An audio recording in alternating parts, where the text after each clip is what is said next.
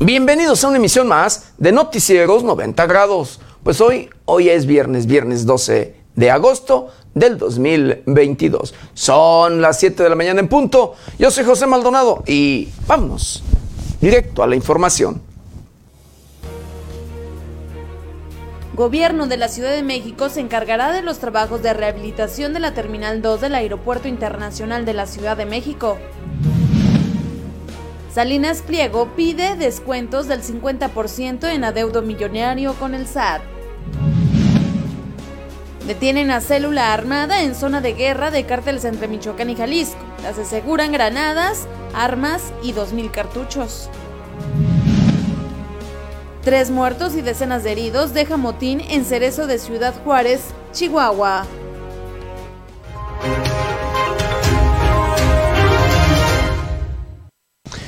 Bienvenidos, bienvenidos a una emisión más de Noticieros 90 grados. Pues sí, hoy, hoy es viernes, viernes fin de semana y 12, 12 de agosto de este 2022. 12 días de este, el octavo mes de este año difícil, de este año complicado, de este año preocupante. Difícil, complicado y preocupante en todos, pero en todos los temas. Llámesele en temas financieros, en temas sociales, en temas de política, en temas de educación, en temas de, de salud, querido auditorio, con estos problemas sanitarios, con estos problemas de que se han convertido incluso en pandemia y que han, han alcanzado al mundo, que han invadido al planeta, querido auditorio.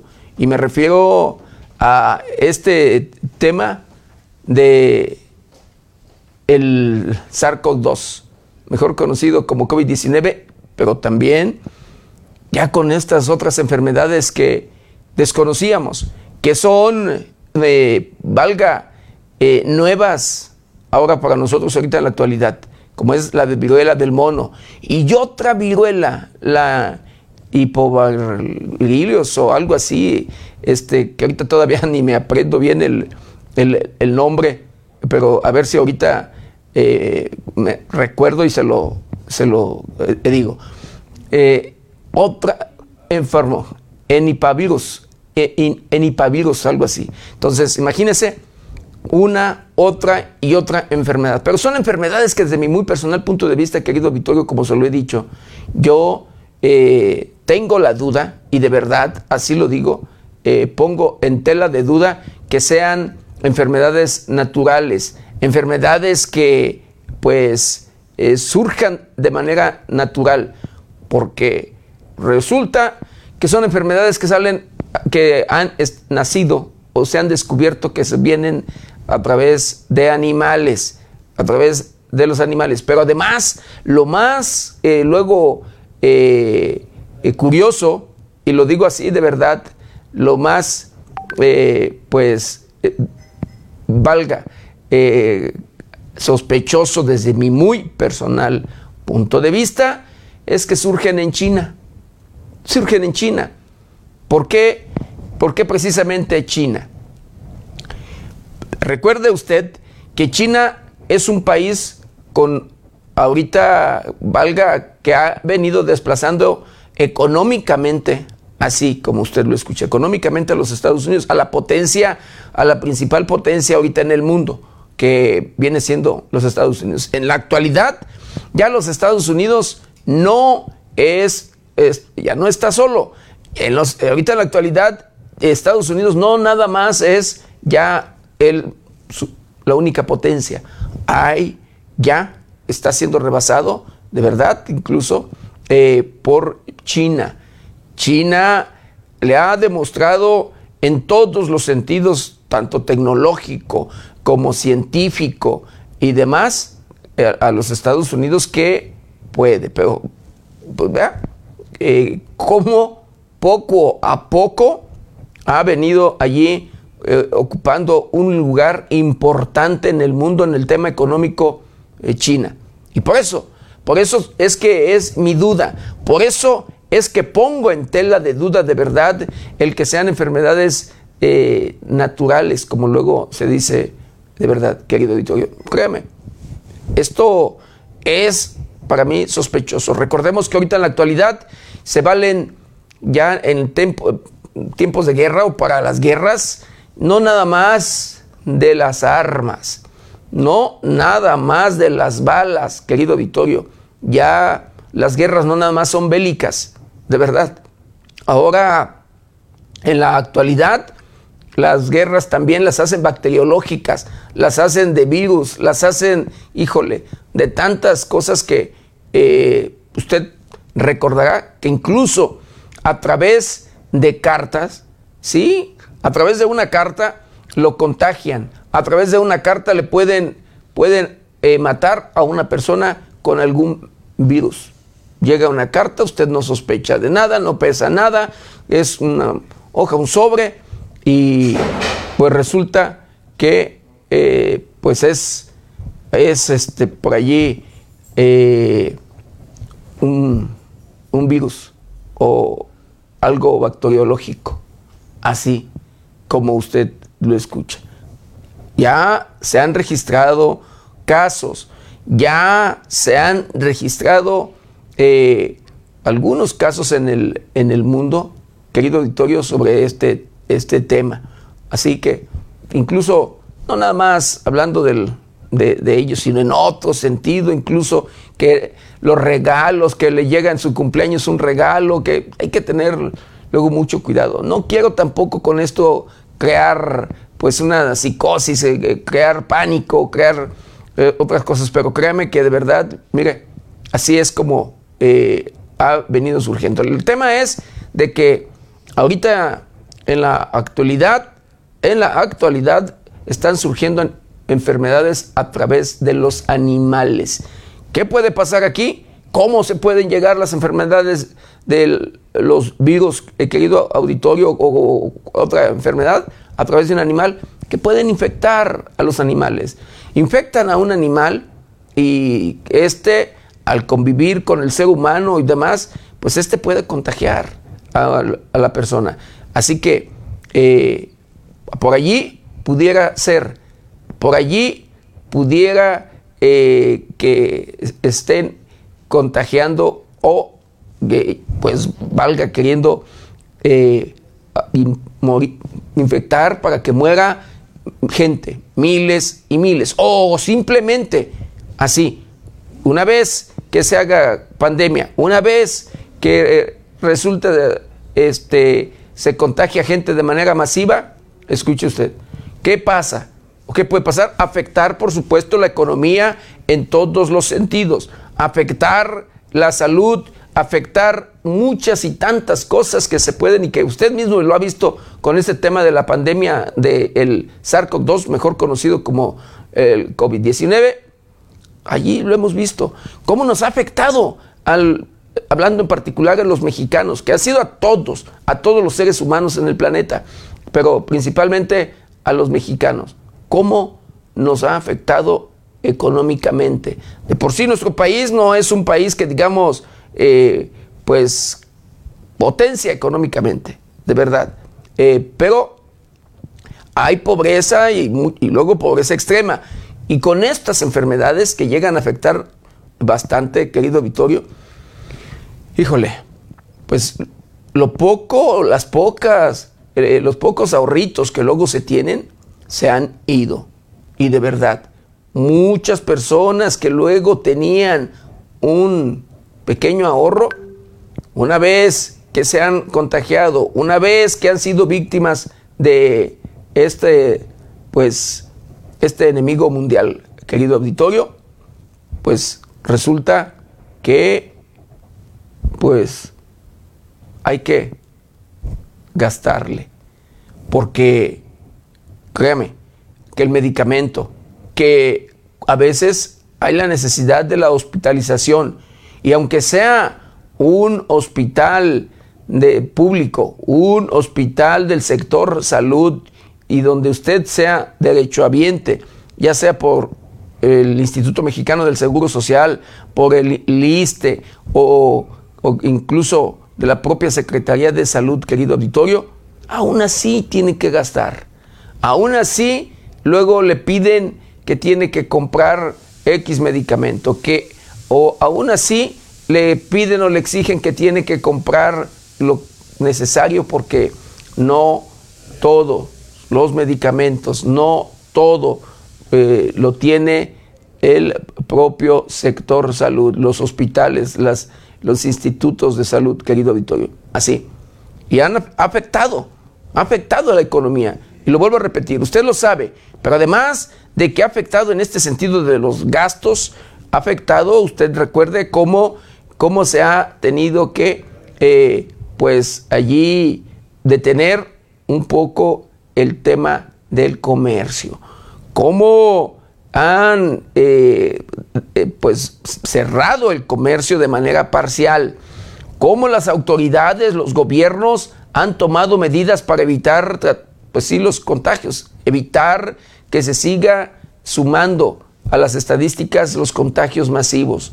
Eh, y eso es lo que ha, hecho. Si un negocio abría de 8 de la mañana a 8 de la noche, pues bueno, ahora eh, hubo tiempo, hubo eh, algunas fechas, querido auditorio, hubo un momento en que usted recordará que abrían de 8 a 2 de la tarde y ya no volvían a abrir.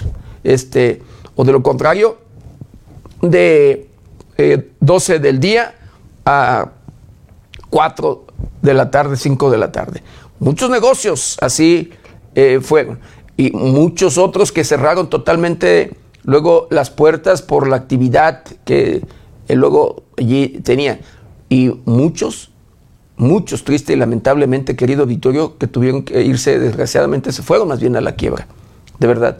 Porque no pudieron soportar pues esta situación. Así que sí afecta a la economía, afecta seriamente la economía. Y por eso es que, imagínense, cómo, eso es que pienso este tema de que puede ser, digo, que no es una enfermedad natural y que pudiera ser algo intencionado, el tema en contra de China, el tema de estas enfermedades que, pues bueno, eh, aparecen, llegan eh, y a través de los animales. Eso es lo que, lo que yo, en lo personal, le puedo decir, creo, pienso, es lo que yo opino, es lo que la lectura que yo le doy a este tema. En poco tiempo, porque de verdad vean nada más, en tan poco tiempo, de las más mencionadas, de las más preocupantes, hablando de enfermedades, hablando de estas enfermedades de virus, querido auditorio, a través de los virus, como pues es, o coronavirus, como quiera, pues son virus, este, es el, el SARS-CoV-2. Después, la viruela del mono, del mono. Pero antes de la viruela del mono, llegó la hepatitis aguda infantil. Eh, luego, luego de la viruela eh, del mono, una gripe que por allí también eh, estuvo contagiando y afectando. Y después de ello, ahorita, pues esta otra enfermedad que le acabo de citar, inopavirus o, o inopavirus, algo así, por, virus.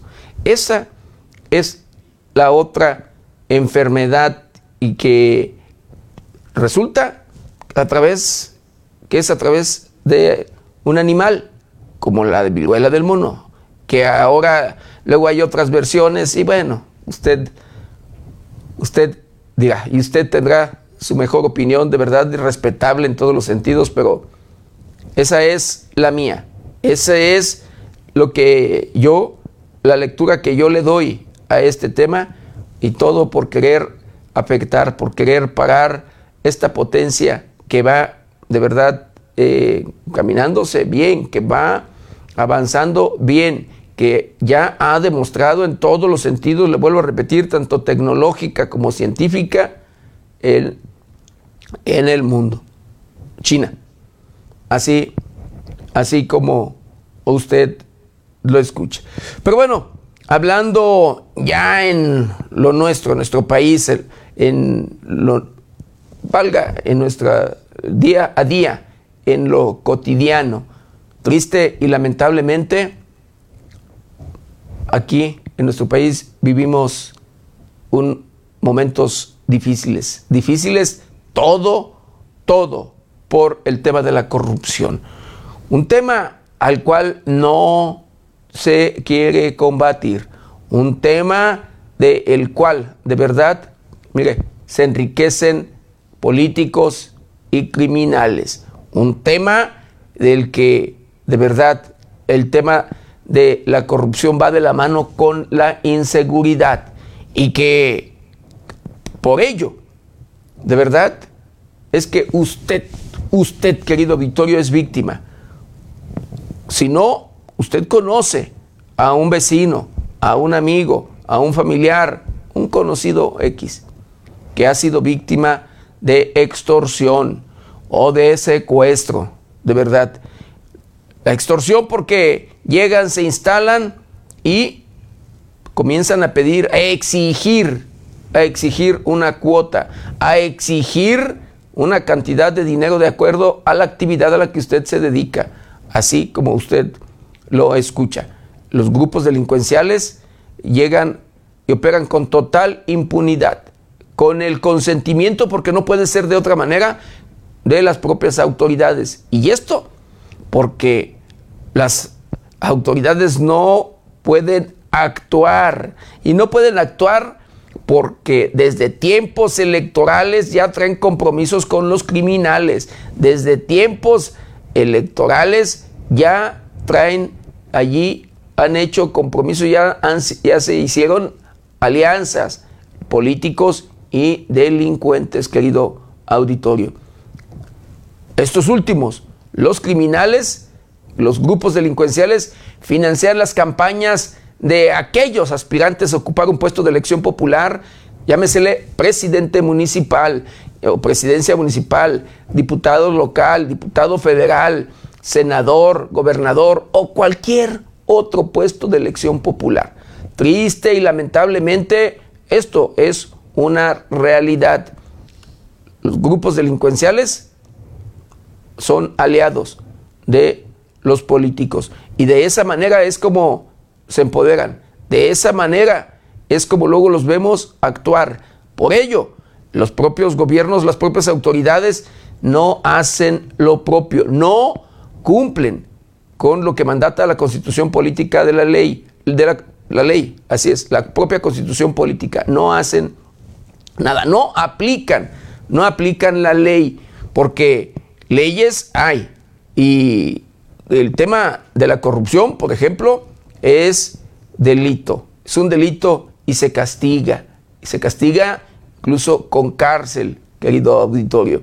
Y por supuesto, el delito de la, es, la extorsión es otro delito que también se castiga con cárcel, que el delito del secuestro que está penadísimo, fíjense nada más, o sea, delitos que están tipificados como delitos de verdad graves, que, querido auditorio, pues aquí se cometen como eh, robarle un dulce, de verdad, querido auditorio, y no pasa nada, no pasa en lo absoluto nada. Se ríen los grupos delincuenciales, se ríen los líderes criminales, se ríen de verdad todos aquellos que se dedican a, a ello. ¿Y sabe qué? Se instalan exactamente donde hay actividad económica, donde usted que es eh, agricultor, ganadero o industrial, allí, allí se eh, instalan, porque saben que usted, que es una persona de bien, que usted que va y consigue con mucho esfuerzo y sacrificio sus recursos, su dinero, con lo que ha invertido, con lo que trabaja, como luego se dice popularmente, de sol a sol, eh, para tratar de conseguir el pan de cada día, llevarlo a la mesa de su familia, querido auditorio. ¿Sí? Eso, allí es donde se instalan los criminales. Agricultores, ganaderos, industriales son las víctimas. Ahorita en la actualidad incluso todo comerciante todo comerciante tiene que entrarle. Todo comerciante es víctima. Porque los grupos criminales, cuando tienen el control absoluto, lo único que hacen es controlar el tema de la venta en abarrotes.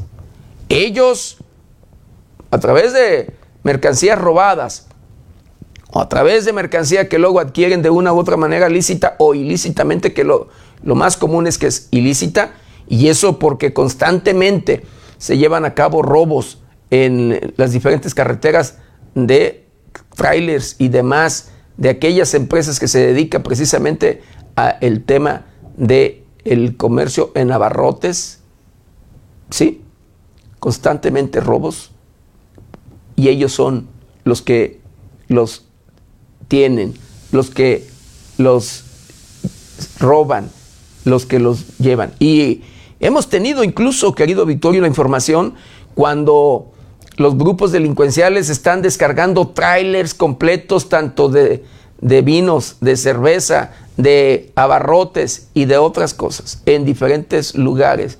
Y posteriormente abandonan los trailers, ya los dejan vacíos eh, y en sí. Eso hasta lo, lo hemos publicado. Ahí están las publicaciones en el portal de noticias 90 grados y en las diferentes plataformas de esta agencia de noticias, querido auditorio. Así como usted lo escucha, triste y lamentablemente es una realidad. Triste y lamentablemente así son las cosas. Y como le vuelvo a repetir, con el consentimiento de las autoridades, porque ellos, luego de las alianzas, luego de los acuerdos, también reciben lo suyo. Después de que les financiaron la campaña a los, a los políticos en tiempos electorales, también luego les llega lo suyo, porque tienen su nómina, están incluidos en la nómina de los criminales. Claro que también los, las autoridades le tienen que allí ceder espacios a los delincuentes, porque los grupos delincuenciales les interesa mucho el tema de obras. Allí, allí en la Secretaría de Obras o Dirección de Obras, dependiendo de cómo eh, lo llame el municipio, el gobierno del estado o según la autoridad, querido auditorio, allí ponen su propio objetivo. Allí ponen a su gente, a alguien de ellos. Y ellos controlan y llevan a cabo el tema de la obra, porque ellos hacen como que tienen empresas y hacen obra o hacen como que hacen obra y justifican el recurso. Millones y millones de pesos que son por allí pues desviados a las arcas luego de la delincuencia. El otro espacio que también ocupan, querido auditorio, es el tema de la seguridad. En la seguridad, sí, en la policía, ponen a su perfil, a su gente, y ellos allí, desde allí controlan, desde allí hacen y deshacen. Y por eso, luego del empoderamiento, querido auditorio, vemos cómo dan muestras de músculo, vemos cómo constantemente dan muestras de músculo en los diferentes rincones de nuestro país. Y ahí están, en este caso, luego de las detenciones que se hicieron en el estado de Jalisco, los bloqueos, narco, narcobloqueos, eh, quema de vehículos y bueno, el sinfín de actividades en este sentido ilícitas, delictivas, querido auditorio. Y esto en Jalisco, Guanajuato, Michoacán, Colima, Tamaulipas, Sonora, Sinaloa, bueno, en todo el país. Triste y lamentablemente porque el propio gobierno, las propias autoridades han permitido que se empoderen, que sigan creciendo. Tan solo en México, en nuestro país, hay o operan más de 500 grupos delincuenciales en todo el territorio o la geografía mexicana. Más de 500 grupos criminales, querido Vitorio. Y esto reconocido por el propio gobierno federal. Así como usted lo escucha. lo reconoce, pero no vemos, y lo digo a título personal, que se actúe, que se frene, que se detenga, que de verdad se acabe con ello. Así las cosas. Y por eso la difícil situación económica de nuestro país, a pesar de que México es un país con una gran riqueza, con un potencial, de verdad, querido auditorio, en todos los sentidos. Es un país rico en todos los aspectos. Llámesele industrial, llámesele en el tema agrícola, llámesele en el tema el ganadero y por supuesto en el tema turístico, hablando de industria. Eh, también la industria eh, turística es un tema que deja muchos recursos, pero que así también los delincuentes llegan y piden lo suyo. Pero bueno, vamos a hacer un recorrido, un recorrido por el portal de noticias más importante. Y en esta mañana, en esta mañana cortaron dos dedos a una mujer secuestrada antes de ser detenidos por la Fiscalía de Ixtapan de la Sal. Lamentablemente las prácticas delictivas de estos criminales, de estos delincuentes que no sé de qué manera o cómo llamarles de verdad, querido auditorio, que no se vale. Que después de que le quitan, le arrebatan lo que eh, usted con mucho esfuerzo y sacrificio consigue, con lo que, lo que usted luego tiene de manera honrada, de manera honesta, que le quiten lo poco que tiene y que todavía le emputen un miembro, le corten un miembro o le, le arrebatan, le arrebaten luego la vida. Eso es lo que hacen los criminales, los delincuentes. Luego de cumplir con el, su objetivo, de quitarle lo que ellos piden, lo que ellos exigen. Obtiene certificación XPEX para usar propulsores reutilizables en lanzamientos de satélites espía. Violencia no para en Ciudad Juárez. Matan a cuatro empleados de una radiodifusora. Sigue triste, lamentablemente, las, los homicidios, los asesinatos, los, eh, valga, estos ataques en contra de los medios de comunicación. Todo por conducirnos con ética y profesionalismo. Todo por cumplir con un derecho constitucional, querido auditorio. Todo por informarlo a usted como debe de ser y como se lo merece. Atlante derrota al Atlético Morelia con un golazo de chilena de Juan Portales. Denuncian muerte de un civil en narcobloqueo de Guanajuato. Luego de estos bloqueos que se llevaron a cabo en Guanajuato, Jalisco y en otros estados de la República, pero principalmente en estos dos estados. La Fiscalía General de la República va por dueño de Mina, de Mina El Pinabete. Esto ubicado en Sabinas, Coahuila, tras el derrumbe y donde aún todavía quedan atrapados 10 mineros. Vinculan a proceso 37 miembros integrantes delincuentes criminales que fueron detenidos en el área o en la zona de control de eh, los Correa en el municipio de Ciudad Hidalgo y en sus lugares, allí en su lugar de, confort, en eh, Villalongín, el Caracol, Villalongín, eh, de este municipio de Ciudad Hidalgo, Michoacán. Matan a un hombre que intentó entrar armado a la sede del FBI en Cincinnati. Más obras de calidad para el pueblo, para el pueblo nuevo en el municipio de Zitácuaro, está en el, en el oriente del estado de Michoacán. Así lo dice el presidente municipal Antonio Ixtláhuac. Mueren dos mujeres tras incendio provocado por una tienda, en una tienda, provocado en una tienda por criminales. Esto en Ciudad Juárez. Una estaba triste, lamentablemente embarazada. Arde Ciudad Juárez, queman tiendas, balean gasolineras y arrojan una, una cabeza humana. Civiles armados atacan penal y al ejército, esto en Zamora, Michoacán. Híjole, la violencia, como le digo, querido Vittorio, que no para, en todos los rincones de nuestro país. Si hablamos de Zacatecas, en Zacatecas. Si hablamos de Chihuahua, en Chihuahua, de Sinaloa. Bueno, de todo nuestro país, la capital de nuestro país y por supuesto Guanajuato, Michoacán, Jalisco, Guerrero, Colima, híjole, todo, todo nuestro país. Y de todos estos estados que le estoy mencionando, son estados con un gran potencial en todos los sentidos, de verdad, para sacar adelante nuestro país. Pero así, con esta situación que estamos, de la que le estoy hablando, querido Vittorio, de la que le estoy dando a conocer, no se puede. No se puede.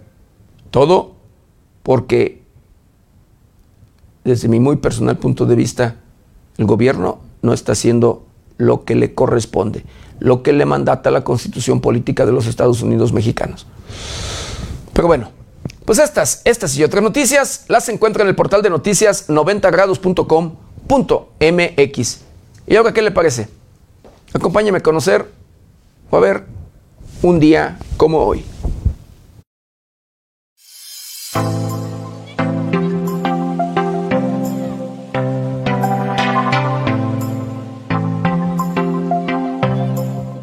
Un día como hoy, 12 de agosto, pero del año de 1854, en el concurso del libro nacional se declara triunfadores a Francisco González Pocanegra y a Jaime Nuno Roca, autores respectivamente de la letra y la música de la pieza ganadora. En 1855, el general Antonio López de Santana renuncia a la presidencia de la República, triunfando así el Plan de Ayutla. En 1964 muere en Cuernavaca, Morelos, Isidro Favela, político y diplomático, quien en 1996 su nombre fue inscrito con la letra de oro en el muro de honor de la Cámara de Diputados. El 12 de agosto se celebra el Día Internacional de la Juventud, una fecha promovida por la ONU que busca conseguir la participación de los jóvenes en todos los ámbitos de la sociedad para solucionar los desafíos a los que la juventud se enfrenta cada día. you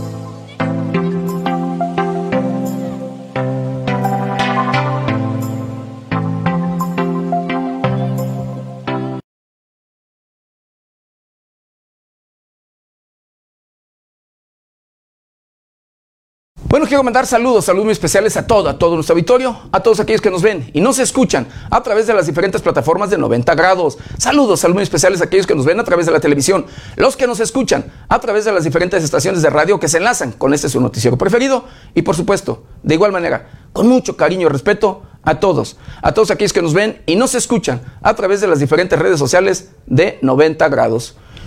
Y bueno, un saludo por supuesto muy especial a usted a usted, querido Vittorio, que nos ve y nos escucha a través de las diferentes plataformas de este medio de comunicación.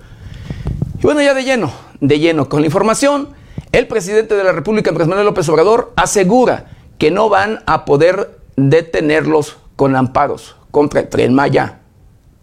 Durante la conferencia mañanera de este jueves, el presidente Andrés Manuel López Obrador advirtió que a pesar de los amparos interpuestos en los últimos meses contra el tren Maya, no van a detener esta obra prioritaria de su gobierno. El presidente mexicano dejó en claro que se recuperará el tiempo perdido en la construcción, luego de que se detuvo la obra derivado de las acciones judiciales de grupos ambientalistas. ¿Cuántos amparos interpusieron? Como unos 20, más, como 150. Y era abusar de este mecanismo de protección para detener la obra, para que perdiéramos tiempo, para no cumplir, pero no pudieron, mencionó el presidente al respecto. Recordemos que en los últimos meses activistas han obtenido amparos para suspender el tramo 5 del tren Maya por haber provocado la tala de miles de árboles, contaminar ríos pero no pudieron, mencionó el patrimonio natural y arqueológico de la zona. Puede ser que nos detengan como en este tramo del tren Maya dos, tres meses, pero ya estamos y vamos a recuperar el tiempo porque estamos con más equipos e intensificando nuestra acción, nuestro trabajo para recuperar lo perdido, agregó AMLO. Con información de la redacción para 90 grados, reportó Paulina Martínez.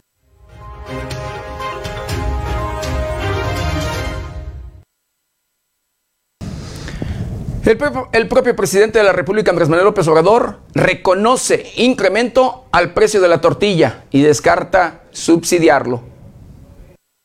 El presidente mexicano Andrés Manuel López Obrador indicó que la tortilla no recibirá subsidios, porque sí se cuidará que no incremente más. Recordemos que el precio en México va desde los 19 hasta los 28 pesos por kilo en diferentes regiones del país. Fue durante la conferencia mañanera donde AMLO dijo que se cuida el precio de las tortillas que no aumente más, pero no se considera otorgar un subsidio a este alimento que pertenece a la canasta básica. Cabe señalar que la razón del aumento del precio de la tortilla se debe al aumento de los precios constante en los últimos meses como el gas LP, harina, maíz, combustible y electricidad. De acuerdo a los datos del Sistema Nacional de Información e Integración de los Mercados, SNIM, hasta el 10 de agosto, el precio de las tortillas es el siguiente en los distintos estados. Aguascalientes, 19.67 pesos por kilo.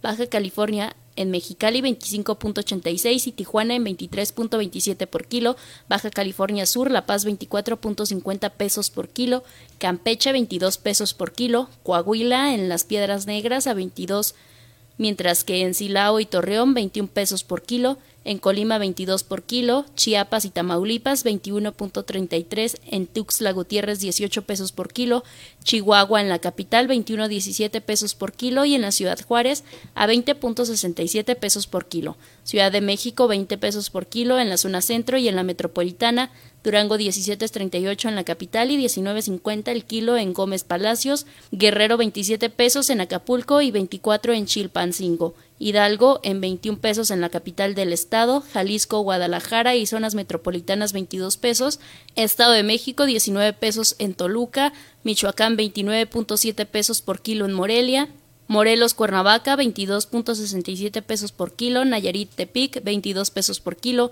Nuevo León, oscila entre los 21 y 21.17 pesos por kilo en Monterrey y su zona metropolitana. Oaxaca 21.17 pesos por kilo, Puebla va desde los 14 hasta los 15 pesos por kilo en la capital y sus zonas metropolitanas.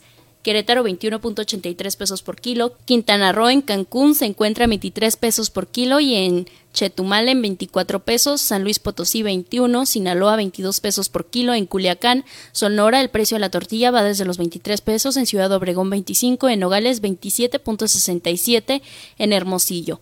Villahermosa, Tabasco 22.40, Tamaulipas, Ciudad Victoria 22.50, Matamoros 24, Nuevo Laredo 23.33, Reynosa 23.25, Tampico 25 pesos, Tlaxcala 16 pesos por kilo, Veracruz, Coatzacoalcos 22, Veracruz 21 y Jalapa 17.50, Mérida, Yucatán 23.61 pesos y Zacatecas en 19 pesos.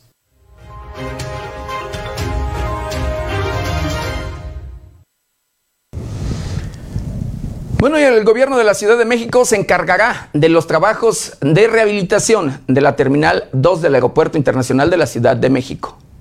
Durante la conferencia de prensa desde Palacio Nacional, el presidente de la República, Andrés Manuel López Obrador, explicó que este mismo año se iniciarán los trabajos para reforzar la Terminal 2 del Aeropuerto Internacional de la Ciudad de México, la cual tendrá un costo de 600 millones de pesos. Vamos a reforzar la Terminal 2 del Aeropuerto Internacional de la Ciudad de México y va a estar a cargo del gobierno de la Ciudad de México la obra, sobre todo la cimentación porque tiene fallas estructurales. Ya hay un proyecto y se va a reforzar. López Obrador aclaró que estas obras las está llevando a cabo el gobierno de la Ciudad de México porque el gobierno federal ya lleva a cabo varias construcciones lo va a hacer la Ciudad de México por la capacidad constructiva y es que nosotros estamos saturados y tenemos mucha obra, tenemos que dividirnos el trabajo, ayudarnos mutuamente, aliviarnos la carga entre todos, dijo. Cabe recalcar que el presidente mexicano afirmó que su gobierno ya tomó la decisión de delimitar los vuelos en el Aeropuerto Internacional de la Ciudad de México por la saturación que presenta. Con información de la redacción, informó para 90 grados Alejandro Frausto.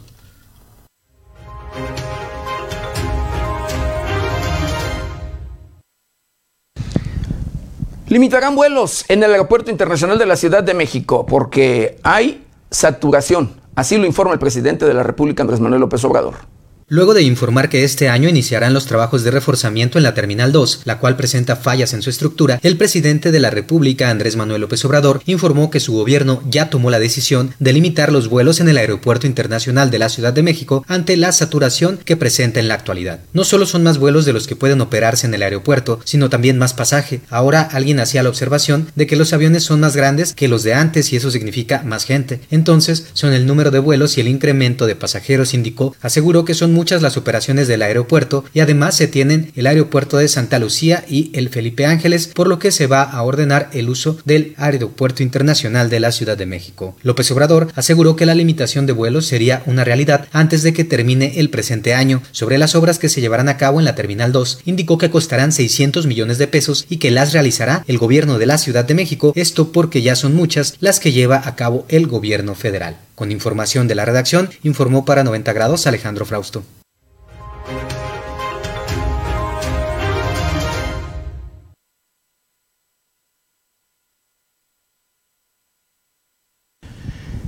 Bueno, y la jefa de gobierno de la Ciudad de México, eh, barrio adentro, surge por el homicidio. Dos adolescentes tras la presentación del programa Barrio Adentro en la Ciudad de México, la jefa de gobierno, Claudia Sheinbaum Pardo, informó que este programa busca disminuir la incidencia delictiva y prevenir actos violentos en la capital del país desde su origen, luego del violento homicidio de dos adolescentes mazaguas en noviembre del 2020. Barrio Adentro inició con una tragedia que, vivimos en la ciudad. Dos eh, adolescentes de origen mazagua, mazaguas, eh, que vivían en una zona del centro de la ciudad, en la alcaldía Cuauhtémoc. Eh, es justamente la colonia, parte de la colonia Guerrero que queda atrás de la Alameda. Eh, dos jovencitos fueron pues asesinados y a partir de ahí decidimos que no era suficiente con que pues, se detuvieran los responsables, cosa que se hizo, sino realmente ver qué fue lo que pasó. Y entonces decidimos entrar a todas las vecindades que hay en esa zona con un programa integral. En conferencia de prensa, Claudia Sheinbaum señaló que se tomó la determinación de iniciar con este proyecto en la alcaldía de Iztapalapa al ser el municipio más habitado de la Ciudad de México y del país además del alto índice de rezago generado por gobiernos anteriores. Enfatizó que Iztapalapa fue visto por otros gobiernos únicamente como capital político y dejó una gran cantidad de compra de votos sin destinar inversión a obra pública.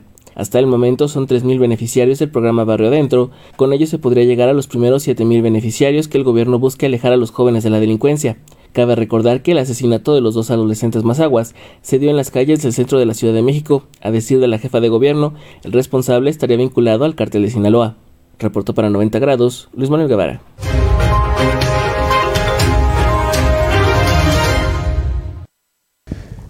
Pues ese tema es precisamente por la inseguridad que se vive en nuestro país. Desgraciadamente, híjole, lo que ha invadido a todo, todo el territorio nacional.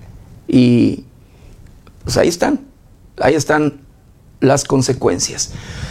bueno, hablando de otro tema, hablando de la deuda que tiene TV Azteca eh, con pues el fisco en este caso, querido auditorio, Salinas Pliego pide descuento del 50% en adeudo millonario con el SAT.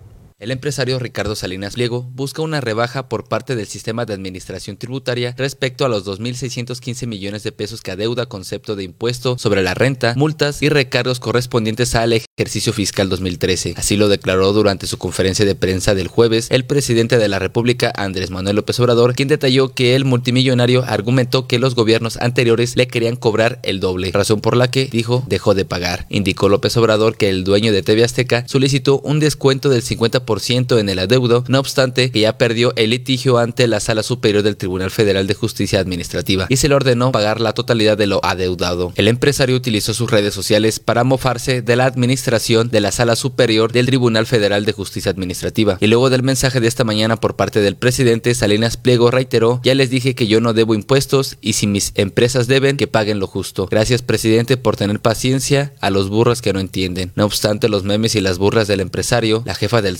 Raquel Buenrostro, advirtió en una entrevista con medios de comunicación que Salinas Pliego tiene que pagar sus impuestos como todos los demás contribuyentes. Con información de la redacción, reportó para 90 grados Noé Almaguer.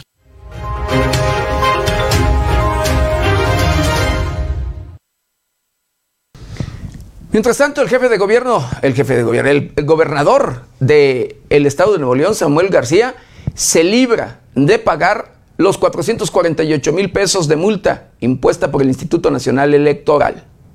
Samuel García, gobernador del estado de Nuevo León, no pagará la multa de 448 mil pesos que le había puesto el Instituto Nacional Electoral por financiar con dinero de procedencia ilícita su campaña en el año 2021. El fallo de la Sala Superior del Tribunal Electoral del Poder Judicial se dio con cinco votos, cuatro a favor y uno en contra. El magistrado Alfredo Fuentes consideró que las pruebas del INE no eran contundentes en contra del entonces candidato Samuel García. Del mismo modo, los miembros de la sala destacaron que los indicios presentados en el juicio que impulsaron los partidos Verde Ecologista de México y Acción Nacional no son idóneos ni demuestran la culpabilidad de Samuel García. Por lo que se refiere al único voto en contra, este fue emitido por la magistrada presidenta por Ministerio de Ley, Janine Otalora, quien consideró que en el caso en contra del gobernador del estado de Nuevo León sí había elementos suficientes que evidenciaban que el entonces aspirante a gobernador tenía conocimiento de una triangulación irregular de recursos ilícitos en la que fueron cómplices empresas y familiares del indiciado. Con información de la redacción para 90 grados, reportó Paulina Martínez.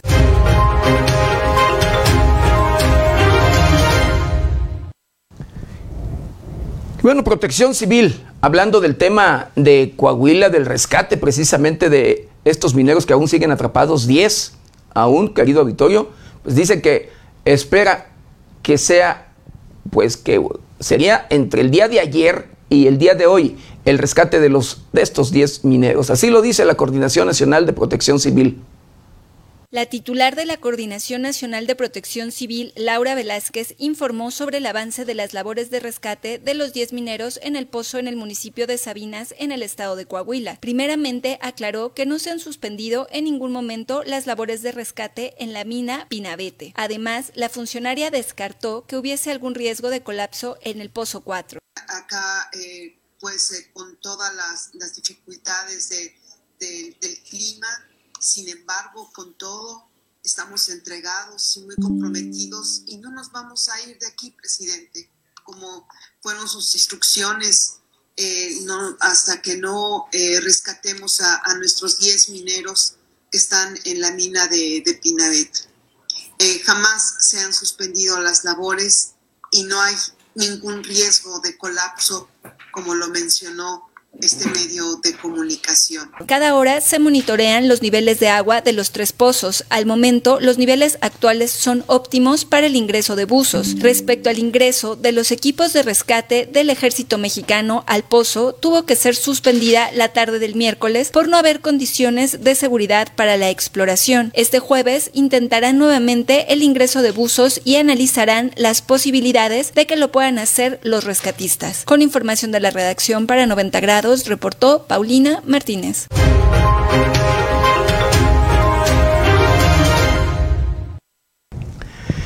Bueno, luego de los hechos registrados en el estado de Jalisco y el estado de Guanajuato, querido auditorio, donde criminales y delincuentes quemaron, bloquearon carreteras y quemaron vehículos, eh, además de comercio en diferentes lugares, querido auditorio, esto se presumiblemente de acuerdo a información del propio presidente de la República, se debería o se debió a una reunión de, eh, de, élite, ¿sí? una reunión con el líder del grupo de élite y el APA, descubierta por la propia Secretaría de la Defensa Nacional, que fue lo que causó precisamente pues, esta noche de terror en Jalisco y Guanajuato.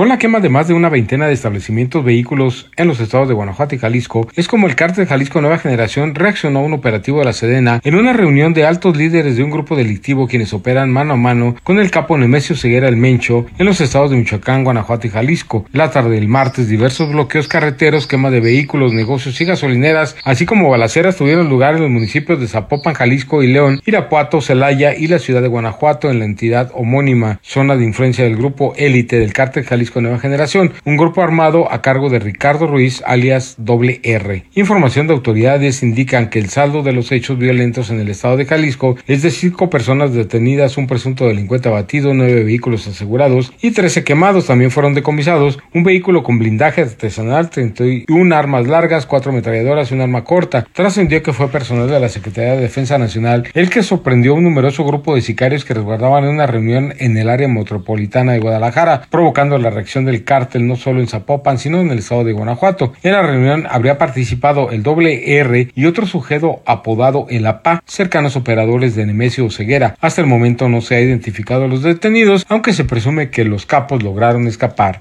informó 90 grados.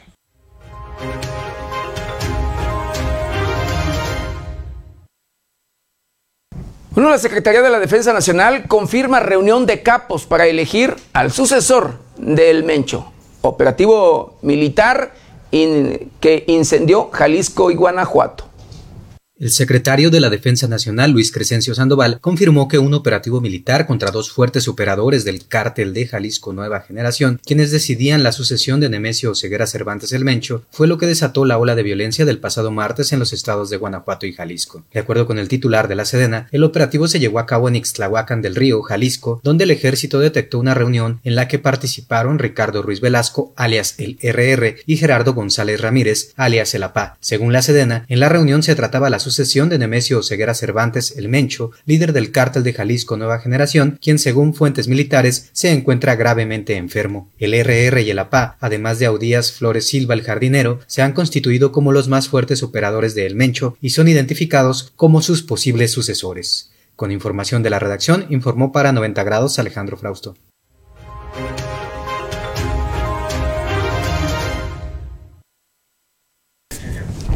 Bueno, detienen una célula armada en zona de guerra de, cárteles entre Michoacán y Jalisco. Eh, se aseguran armas, granadas y 2.000 cartuchos. Un grupo de siete hombres armados fue detenido en el municipio de Tizapán, perteneciente a Jalisco y colindante con Michoacán, una zona en disputa entre cárteles de la droga. El aseguramiento tuvo lugar en la carretera Guadalajara-Morelia, cuando soldados de la Guardia Nacional realizaban un patrullaje en la citada comunidad, detectando dos vehículos con gente armada. Los soldados sometieron y detuvieron a los sujetos a quienes les aseguraron un arsenal. En suma, se aseguraron ocho armas largas tipo fusil, dos granadas de fragmentación, 99 cargadores para distintos calibres, 2058 cartuchos útiles de diferentes calibres, nueve chalecos tácticos y 18 placas balísticas. Los detenidos y lo asegurado fueron puestos a disposición de las autoridades correspondientes, informó 90 grados.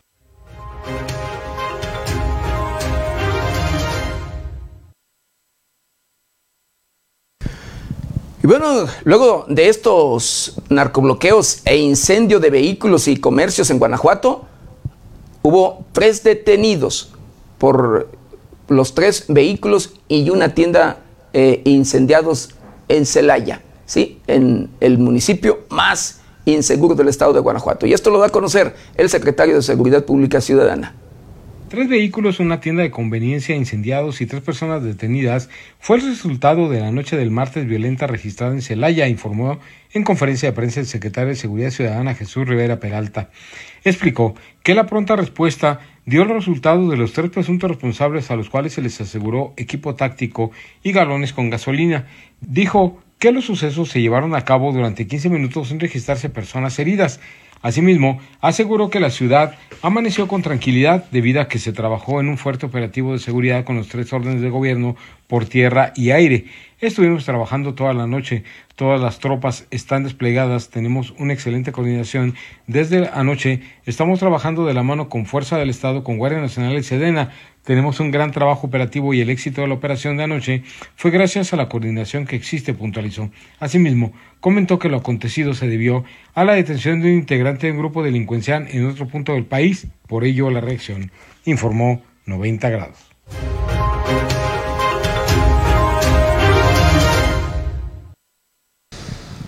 Fracasa estrategia de seguridad en Morelia, la capital del estado de Michoacán, y se cometen asesinatos cada mes, 44 asesinatos por mes prácticamente.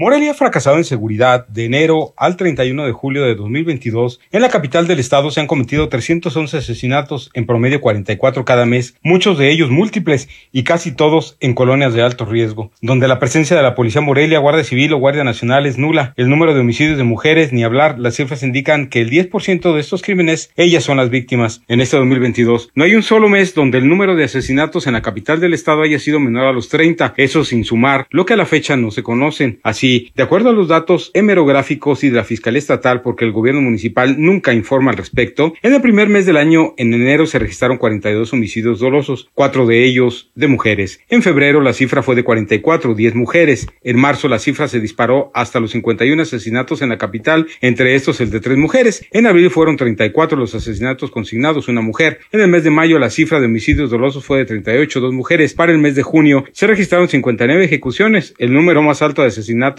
en años en este municipio. Y dentro de estas cifras, 8 mujeres. En julio bajó 43 los homicidios, entre ellos el de 5 mujeres. En total, siempre con la información oficial y hemerográficos, en el municipio de Morelia, del 1 de enero al 31 de julio de este año, 311 personas fueron asesinadas, entre ellas 33 mujeres. Y si a las estadísticas nos vamos, amputa que la capital estatal cada mes se han cometido en promedio, en lo general, 44 homicidios dolosos, también el de cuatro mujeres asesinadas por mes. En esta curva ascendente de homicidios dolosos en Morelia, el fracaso de los tres niveles de gobierno, las masacres o asesinatos masivos donde tres o más personas han perdido la vida, también han aumentado en este gobierno municipal y en la mayoría de los casos el crimen organizado está detrás de ellos. En el lapso de referencia se registran nueve masacres con más de tres víctimas que dejaron 32 personas sin vida, entre ellas nueve mujeres y nueve menores de edad. El miércoles 2 de febrero, cuatro personas, tres mujeres, dos de ellas menores de edad y un hombre fueron hallados ejecutados en un predio ubicado al sur de la ciudad de Morelia, cerca de Colonia Simpanio Sur. El domingo 6 de marzo, los cuerpos de tres personas asesinadas a balazos se localizaron en la colonia Gertrudis Sánchez. El jueves 17 de marzo, cuatro hombres fueron encontrados ejecutados en la población de Atapaneo. Dos de ellos estaban descuartizados y dentro de bolsas. El lunes 4 de abril, tres personas fueron asesinadas a tiros en el interior de un bar ubicado en la colonia Lago 1. El lunes 2 de mayo, cuatro personas fueron asesinadas a balazos en un palenque clandestino ubicado en la colonia Los Pirules de esta ciudad. En el lugar, las autoridades ubicaron dos vehículos, uno Mazda color blanco y otro BMW, azul marino. En el interior permanecían los cuerpos de Damián M y Wilber M, respectivamente, ambos de 30 años de edad, mientras que sobre la superficie se localizaron los cuerpos de Moisés F y Noel F, de 34 y 38 años de edad. Durante la diligencia, personal de la institución aseguró nueve vehículos, dos de ellos con daños en su carrocería a consecuencias de los disparos, así como 24 casquillos percutidos calibre 9 milímetros, teléfonos celulares y dinero en efectivo. El miércoles primero de junio, tres hombres ejecutados y maniatados y sus cuerpos encontrados en la colonia Presa de los Reyes, ubicada en la zona norte de Morelia. De las víctimas solo se supo que tenían entre 25 y 39 años de edad. El viernes 10 de junio, en la colonia Prados Verdes, en la calle Paseo de la Parota, tres personas fueron asesinadas. De este caso se supo que el padre de familia atentó contra la vida de su mujer y sus dos hijos, una niña y un niño, y posteriormente se quitó la vida. El matrimonio tenía entre 40 y 45 años de edad, en tanto que las edades de la hija y el hijo fluctuaban entre los 2 y 14 años. El jueves 16 de junio fueron hallados cinco cuerpos sin vida, dos de ellos de adolescentes en la colonia El Resplandor. Las víctimas fueron identificadas como Bonifacia C, Jazmín H y María T, y de dos hombres adolescentes de entre 15 y 16 años de edad quienes presentaban heridas producidas por proyectil de arma de fuego. El sábado 9 de julio, un ataque armado dejó como saldo tres adolescentes muertos en la colonia Nicolás Romero en Morelia. Las víctimas fueron reconocidas como David Emanuel, Pedro Rafael y Juan Ricardo, de 16, 17 y 13 años de edad. El mapeo geográfico donde han ocurrido los asesinatos en el municipio de Morelia indica que son al menos 33 asentamientos humanos entre colonias, tenencias y fraccionamientos donde se concentran estos delitos. La investigación da cuenta que el fraccionamiento Villa del Pedregal al poniente de Morelia y que se caracteriza por ser la zona habitacional más grande de Morelia con más de 35 mil habitantes, es el sitio con mayor número de asesinatos de enero a julio, 17 casos. Después destacan la colonia Lago 1 con 7, el fraccionamiento Arco San Antonio con 6, Tenencia Morelos con 6, Los Ángeles con 6, Villas del Oriente con 5, El Resplandor con 5, Misión del Valle con 5, Atapaneo con 5, Chiquimitio con 5, Presa de los Reyes 5, Los Pirules con 4, Simpanio Sur con 4, Margarita Maza de Juárez con 4, El Porvenir con 3, Gertrudis Sánchez con 3, Joyitas con 3, Prados Verdes con 3, Nicolás Romero con 3, Vicente Lombardo Toledano con 3, La Obrera con 3, Centro 3 y Bicentenario de Independencia con 3.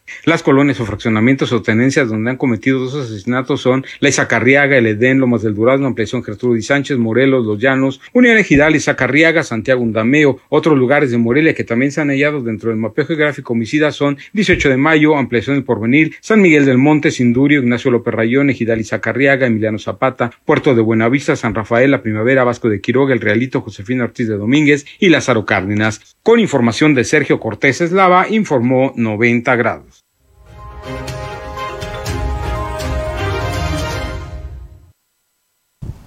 Bueno, y de acuerdo al INEGI, Morelia, la capital del estado de Michoacán, entre los municipios más corruptos del país.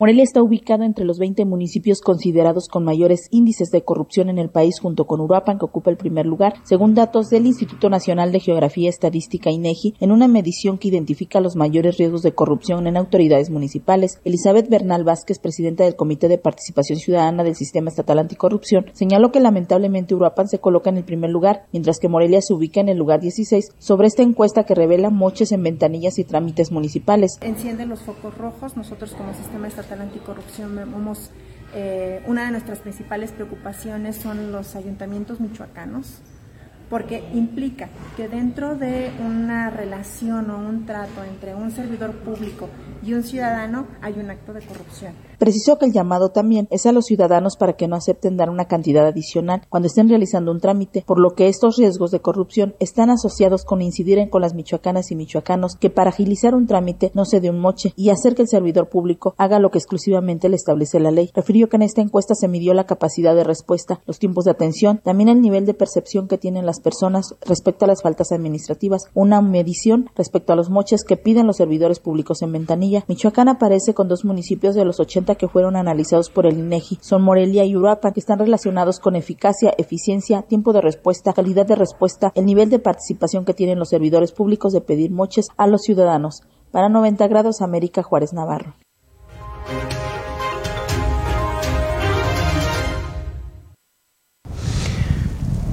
la Fiscalía General de Justicia del Estado de Michoacán, sin avances, sin avances en la desaparición del edil electo de Penjamillo.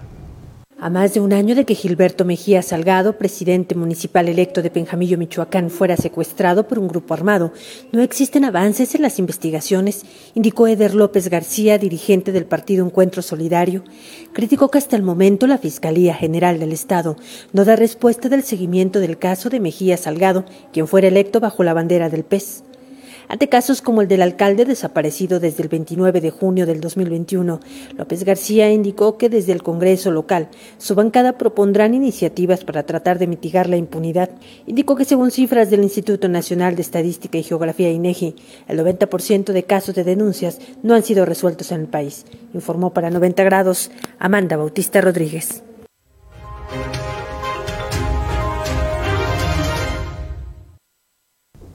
Y bueno, de acuerdo a integrantes, simpatizantes, eh, miembros del propio Morena, pues su partido aplaza publicación de nuevos consejeros estatales.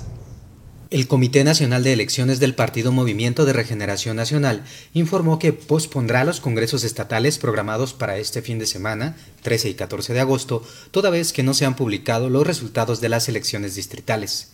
Asimismo, la Comisión Nacional de Elecciones de Morena confirmó a través de redes sociales que pospuso la renovación de la dirigencia, así como la publicación de los resultados oficiales de los consejeros estatales electos. Cabe recordar que se tenía previsto que este 11 de agosto fueran publicados los resultados de las elecciones internas de Morena, por los cuales la Comisión Nacional de Honor y Justicia había recibido hasta el 5 de agosto 320 impugnaciones. Se espera que en las próximas horas se dé a conocer la nueva fecha para los congresos estatales, una vez que se conozcan los resultados de las elecciones internas, en donde hubo cientos de acusaciones de delitos electorales por toda la República, así como videos del ramillete de irregularidades que marcaron el proceso electoral del partido Guinda. Con información de la redacción, informó para 90 grados Alejandro Frausto.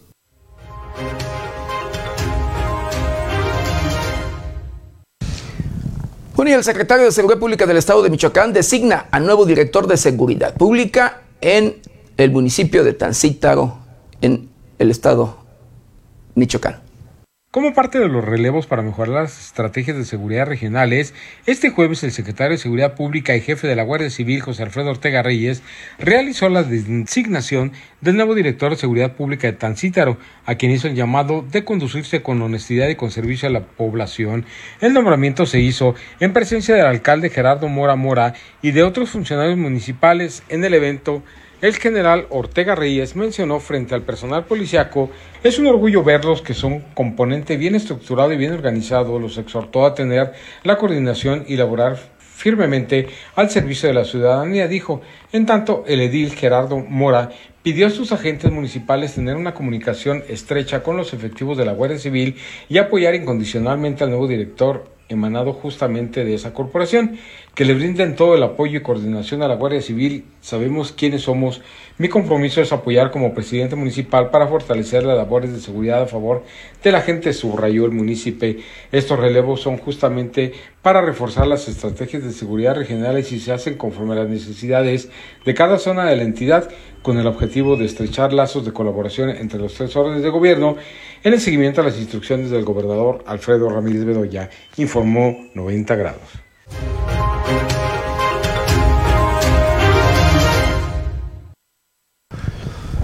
Bueno, aquí producción está haciendo llegar un comentario o algún mensaje que manda alguna persona X allí. Yo mis respetos para toda la opinión de cada quien, de verdad lo digo como, como siempre, mis respetos y reconocimiento para todo nuestro auditorio, de verdad, en todos, en todos los sentidos. Pero el comentario viene en este sentido. Eh, dice, por lo que me están pasando, dice que si tengo pruebas de que, de que la, lo que financia, quien financia al narco, que los, que los políticos son financiados por el narco, que por qué no he puesto yo denuncia. Así eh, lo, dice. Pero mire, yo le voy a comentar una cosa. Dice que si tengo pruebas, y yo no sé, y lo digo con respeto de verdad, lo digo con respeto. Yo no sé si opera para algún cártel esta persona o estas personas que luego hacen esos señalamientos para algún grupo delincuencial y que quieren defender, como luego pasa de verdad, que quieren allí buscar hacerse ver como eh, empresarios, como trabajadores de bien y que son los que extorsionan, son los que le extorsionan a usted, querido auditorio, de verdad. Mucha gente de esta, y lo vuelvo a repetir, yo no lo conozco, yo no sé si es o no, y vuelvo a repetir, y lo vuelvo a decir, eh, si no sé si sea eh, un extorsionador, un criminal, un delincuente, que es lo que entiendo por de acuerdo al mensaje que me están pasando, esta, este mensajito, eh, que si tengo pruebas, que si ya puse mi denuncia. Las pruebas ahí están. Videos y videos que estuvieron surgiendo con la tuta. La tuta tenía su videoteca y político y otro político, político que tenía y quería ser, que tenía interés en ser, eh, valga, aspiraba a ser presidente municipal, diputado local, diputado. Eso, eh, hablando de la tuta, Allí están los videos. Y en la actualidad, por supuesto, por supuesto que se siguen llevando a cabo estas prácticas delictivas. Por supuesto que se hace. Y yo he hecho lo correspondiente. Por supuesto que yo estoy haciendo lo correspondiente. Eh, a pesar de las consecuencias y lo que sea. Lo digo con respeto.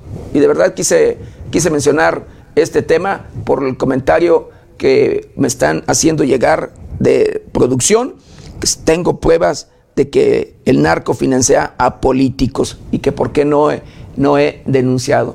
Pues bueno, ahí está y, lo, vuelvo a repetir, que se eche un clavadito, porque ellos se echen un clavado las personas que hacen estos comentarios y espero de verdad que no sean integrantes de un grupo delincuencial, que no sean integrantes de un político o miembros, parte del equipo de un político que es financiado, de los que son financiados por, por la delincuencia. A lo mejor por eso también les duele, por eso les, les duele que cite, porque no estoy citando hasta ahorita nombres. En su momento, si allí, eh, espera, vamos a citar nombres. que me quiera decir que, que pruebas, bueno, allá la autoridad le corresponderá o le corresponde hacer lo propio. Así como usted, yo hago lo mío, de acuerdo a lo que me dedico. Informo. Eso es lo que yo hago, querido auditorio, y lo digo con respeto. Vuelvo a repetir, no sé si sea criminal y si es criminal, no me interesa que sea lo que sea la persona o las personas que están haciendo esos comentarios. Saludos, por cierto. Le mando un saludo muy especial allí a estas personas. Y bueno, continuando, continuando con la información. Células del narcotráfico ahora son piratas que roban a petróleos mexicanos.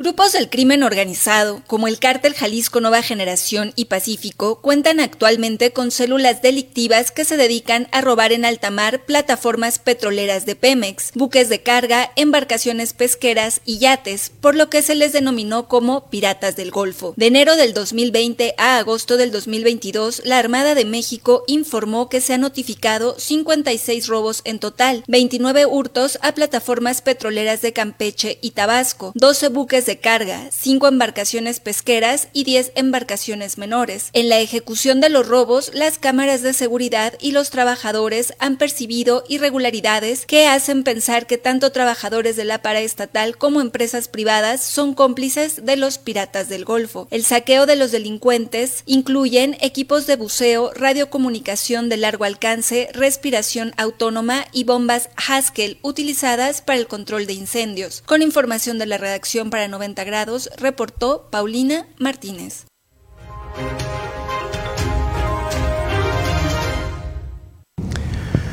Bueno, tribunal niega otro amparo a exfiscal del Aceido, escuche usted, que era informante del cártel de Sinaloa.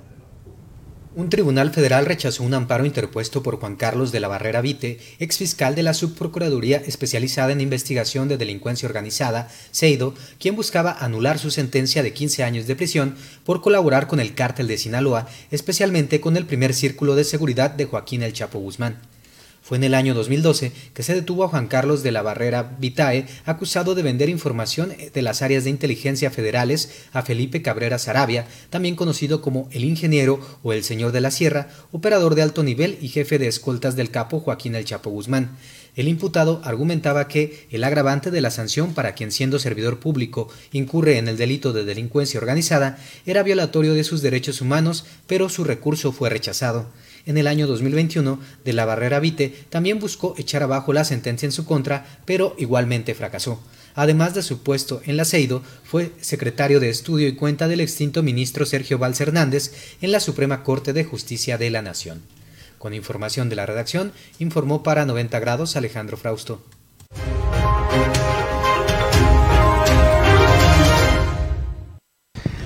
Tasa de desempleo juvenil en 2021 fue tres veces mayor que la de los adultos. La tasa global de desempleo juvenil en 2021 fue de 15,6%. Esto representa tres veces más que la de los adultos y en términos absolutos indicaría que 75 millones de jóvenes quienes buscaron un empleo no lo consiguieron. Del mismo modo, la pandemia perjudicó sobre todo a los jóvenes. Actualmente, el grupo de edad que va de los 15 a 24 años que no tienen empleo ni están inscritos en algún programa de estudios representa la tasa más alta en los últimos 15 años. Un informe de la Organización Internacional del Trabajo, OIT, señala que la situación juvenil del empleo pone en peligro a los jóvenes, pues sus oportunidades y logros económicos seguirán menguando en el futuro si no se toman medidas para impedirlo. Por su parte, el analista del empleo, Niall O'Higgins, indicó que ante el incierto panorama económico mundial, la proporción de jóvenes que no estudian ni trabajan seguirá creciendo. A su vez, los expertos de la Organización Internacional del Trabajo hablan de políticas públicas que fomenten el empleo juvenil honesto y enfocado en la economía verde y digital, los cuales, subrayan, representan los ámbitos con mayores oportunidades de crecimiento para incluir mano de obra juvenil más o menos calificada. Con información de la redacción para 90 grados, reportó Paulina Martínez.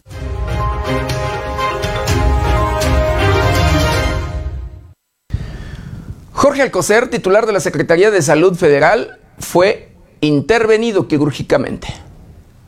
Durante su conferencia de prensa en Palacio Nacional, el presidente de la República, Andrés Manuel López Obrador, dio a conocer que el titular de la Secretaría de Salud Federal, Jorge Alcocer Varela, fue sometido a una intervención quirúrgica en el Instituto Nacional de Nutrición en la Ciudad de México. El mandatario mexicano no dio detalles sobre la causa por la cual se tuvo que intervenir quirúrgicamente al secretario de Salud. Sin embargo, este mismo dijo que no fue grave se iba a atender. Le deseamos lo mejor a Jorge, está muy fuerte, además él es especialista y los médicos lo están atendiendo. Debe estar en nutrición, me imagino, ahí ha trabajado siempre como investigador, Premio Nacional de Ciencia, es de lo mejor que hay, afirmó López Obrador. Hasta el momento, la Secretaría de Salud Federal no ha hecho declaraciones en torno al Estado y las causas de la intervención de Jorge Alcocer Varela. Con información de la redacción, informó para 90 grados Alejandro Frausto.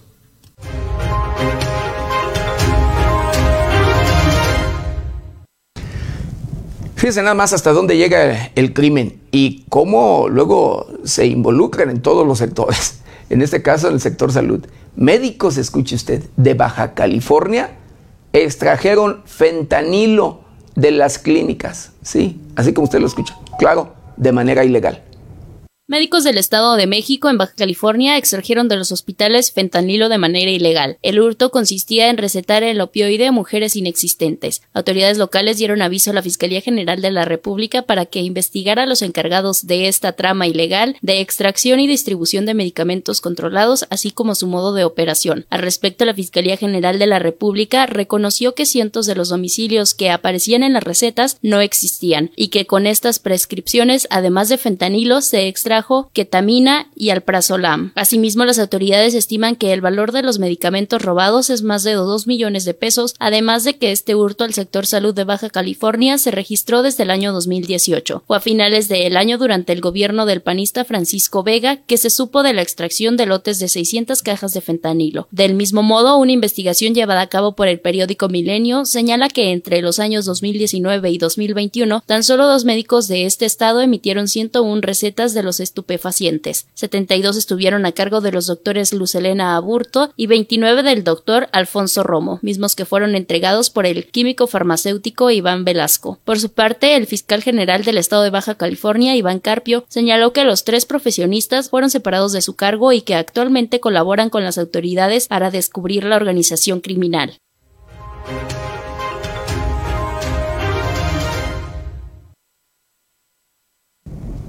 Y bueno, querido Victorio, luego del daño que le estamos haciendo a nuestro planeta, al medio ambiente, que nosotros somos los responsables, que el ser humano es quien está, nos estamos aniquilando prácticamente, querido Victorio, el derretimiento de hielo de la Antártida podría provocar, escuche usted, el nivel, que el nivel del mar suba hasta 5 metros. Esto lo que podría provocar incluso inundaciones de algunos pueblos. Un estudio realizado por científicos de la Universidad de Durham ha revelado que la capa de hielo de la Artántida Oriental, EAIS por sus siglas en inglés, la cual es la que contiene la mayor parte de hielo en la Tierra, podría provocar que el nivel del mar registre una subida de varios metros. Esto sucedería si la temperatura global lograra alcanzar más de los 2 grados Celsius. Los diferentes resultados obtenidos después de una serie de simulaciones computarizadas indican que la temperatura global no debe de aumentar más de 2 grados Celsius, por encima de los niveles preindustriales, así como lo establece el Acuerdo de París. Si fuera el caso de que se logre reducir drásticamente las emisiones y se produzca un ligero aumento de la temperatura global, el deshielo subiría el nivel del mar 2 centímetros para el año 2100. De superarse los 2 grados Celsius, el nivel del mar podría aumentar a medio metro. Ahora, si pensamos que durante el próximo siglo tampoco se arregla el aumento de temperaturas en el planeta, el derramamiento del EAIS provocaría un aumento de nivel del mar entre un metro y tres para el año 2300 y para el 2500 hasta 5 metros.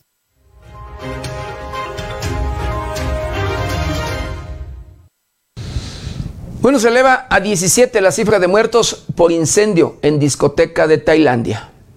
Este jueves se confirmó que se elevó a 17 la cifra de muertos por el incendio que consumió un centro nocturno en la ciudad de Pattaya el viernes pasado en Tailandia. El siniestro ocurrió el viernes 5 de agosto alrededor de la 1 de la mañana, tiempo local, y en el reporte de ese día, cuerpos de emergencia informaron de 13 muertos y 40 heridos. En el transcurso de los días murieron cuatro personas más a causa de las heridas. Las autoridades de la provincia de Chimburi informaron este jueves que han sido dadas de alta 7 personas, pero otros 29 continúan recibiendo atención médica en hospitales de la región, 15 de las cuales están conectadas a un respirador. Tras la emisión de una orden de aprehensión, el dueño del establecimiento decidió entregarse a las autoridades. Con información de la redacción, reportó para 90 grados Noé Almaguer.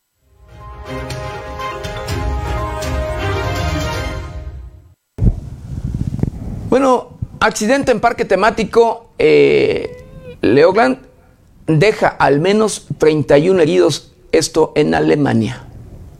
Esta tarde se reportó un accidente en una montaña rusa en el parque temático Legoland ubicado en el sur de Alemania. De acuerdo con la información de la policía local, el accidente se registró en la atracción Feurdrache, dejando al menos 31 heridos. Al lugar se desplegó una fuerte movilización de servicios de emergencia. Hasta ahora, acorde a la investigación, se sabe que uno de los carritos frenó de una manera brusca al momento que fue impactado por el carrito que venía atrás de este. La montaña rusa es capaz de alcanzar hasta los 29 kilómetros por hora. Los motivos del accidente aún son desconocidos y de acuerdo con un medio local, el parque continuó en funcionamiento a pesar del accidente. Cabe recordar que esta misma semana, una mujer de 57 años falleció tras caer de una montaña rusa en Kloten, Alemania. Con información de la redacción, reportó para 90 grados Noé Almaguer.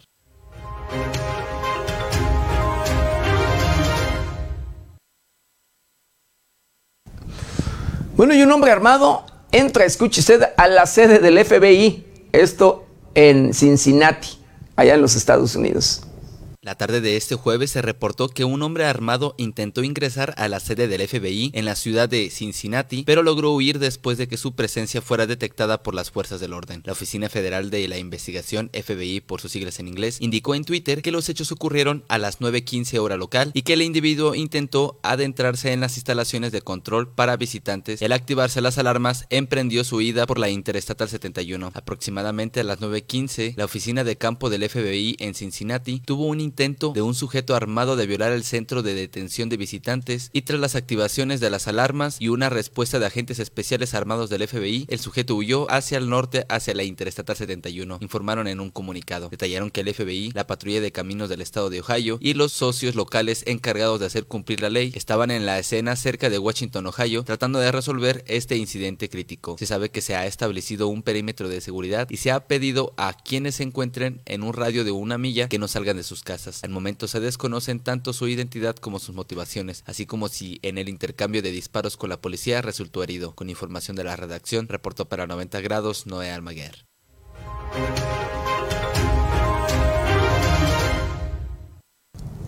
Bueno, y en Beirut, un hombre amenaza con prenderse fuego si no le devuelven sus ahorros.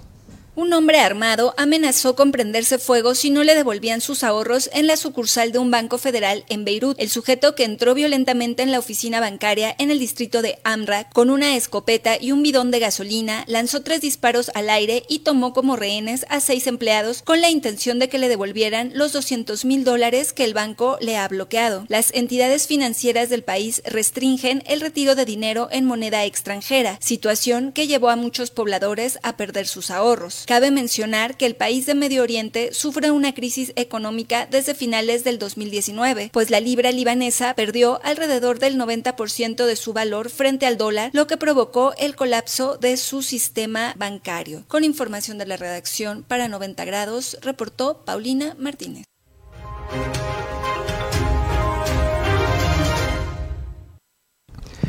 Mientras tanto, en República del Congo se Fugan, escuche usted, más de 800 reos tras ataque miliciano a una cárcel.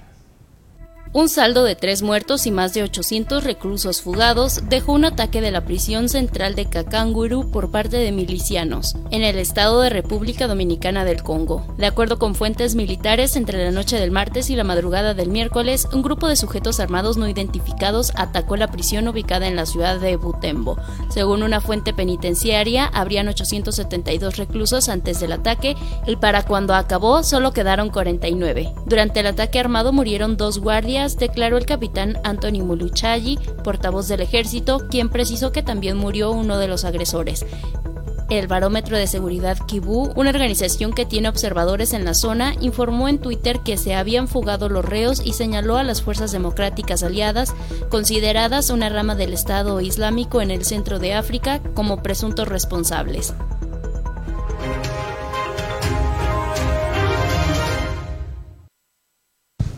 Y en nuestro país, en el estado de Chihuahua, de hecho en Ciudad Juárez, eh, escuche usted, eh, un motín en Cerezo registrado en este lugar deja como resultado tres muertos y decenas de heridos. Tres reclusos fueron asesinados durante un motín que se registró la tarde de este jueves en el Centro de Readaptación Social número 3, ubicado en la ciudad Juárez, Chihuahua. Al ser un día de visitas, el penal tuvo que ser deslojado. Así lo informaron fuentes de la Fiscalía General del Estado de Chihuahua, las cuales detallaron que fue alrededor de las 13 horas que pandillas rivales, los aztecas y los artistas asesinos, quienes formaron parte de los cárteles de Juárez y Sinaloa respectivamente, se enfrascaron en una riña en una de las áreas de la prisión. Si bien no se ha informado el número de lesionados, sí se confirmó que hay tres reos muertos. También se dio a conocer que personas que se encontraban de visita portaban armas, incluso de fuego, y testigos afirman haber visto a custodios escoltando a algunos reos al momento de llevar a cabo las golpizas. Alrededor de dos horas duró el incidente y fue con apoyo de elementos del ejército, de la Guardia Nacional, así como del cuerpo antimotines de Ciudad Juárez, que se logró contener el motín aproximadamente a las 15 horas. Con información de la redacción, reportó para 90 grados Noé Almaguer.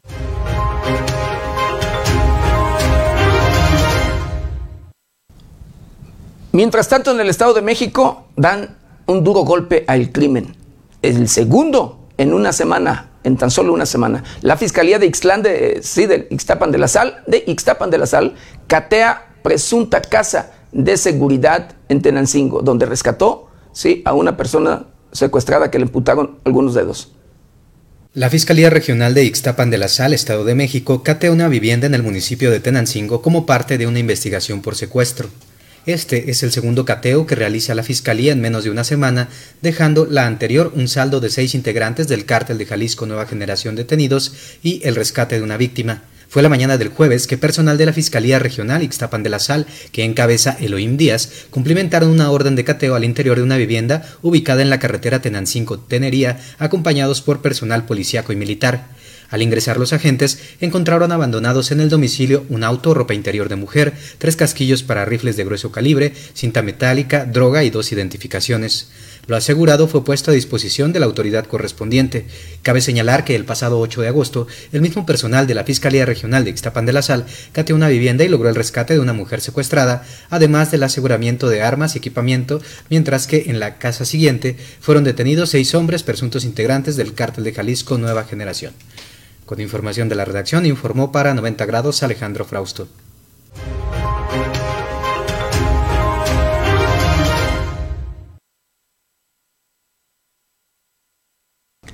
Bueno, y para que no nos sorprendan los cambios climáticos, acompáñeme a conocer el pronóstico del tiempo para las próximas horas.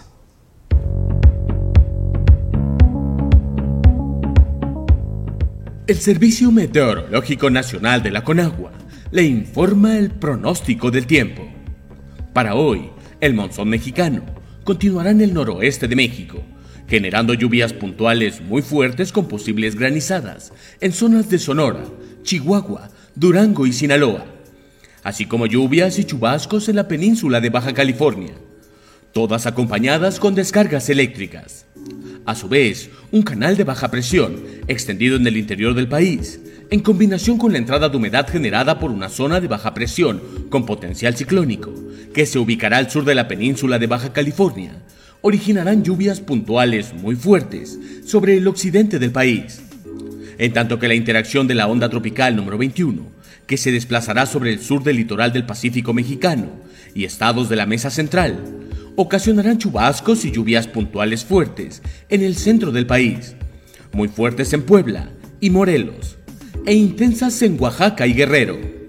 Por otra parte, un canal de baja presión que se ubicará en el occidente de la península de Yucatán y el ingreso de humedad del Mar Caribe producirán chubascos en la península de Yucatán y lluvias puntuales fuertes a muy fuertes en el sureste de la República Mexicana, además de lluvias puntuales intensas en Veracruz.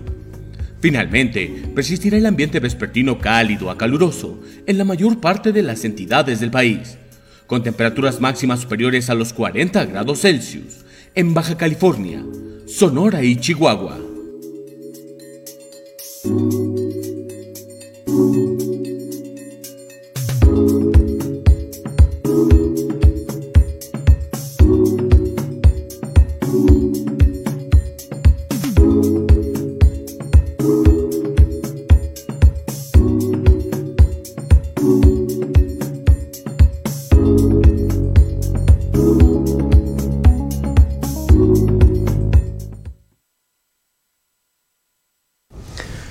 Pues hemos llegado.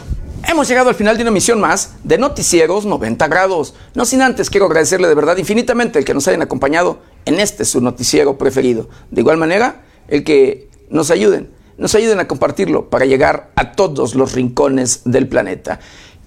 Y claro, agradecerle infinitamente el que nos regalen allí unas estrellitas. Créame, somos un medio independiente que necesitamos recursos, de verdad, un medio independiente del que pues vivimos precisamente de los apoyos de usted, querido auditorio. Agradecerle de verdad infinitamente el que nos regalen allí estrellitas para seguir sobreviviendo y seguirlo informando así como usted se merece, con ética y profesionalismo, como siempre, como es siempre ha sido la línea editorial de este medio de comunicación.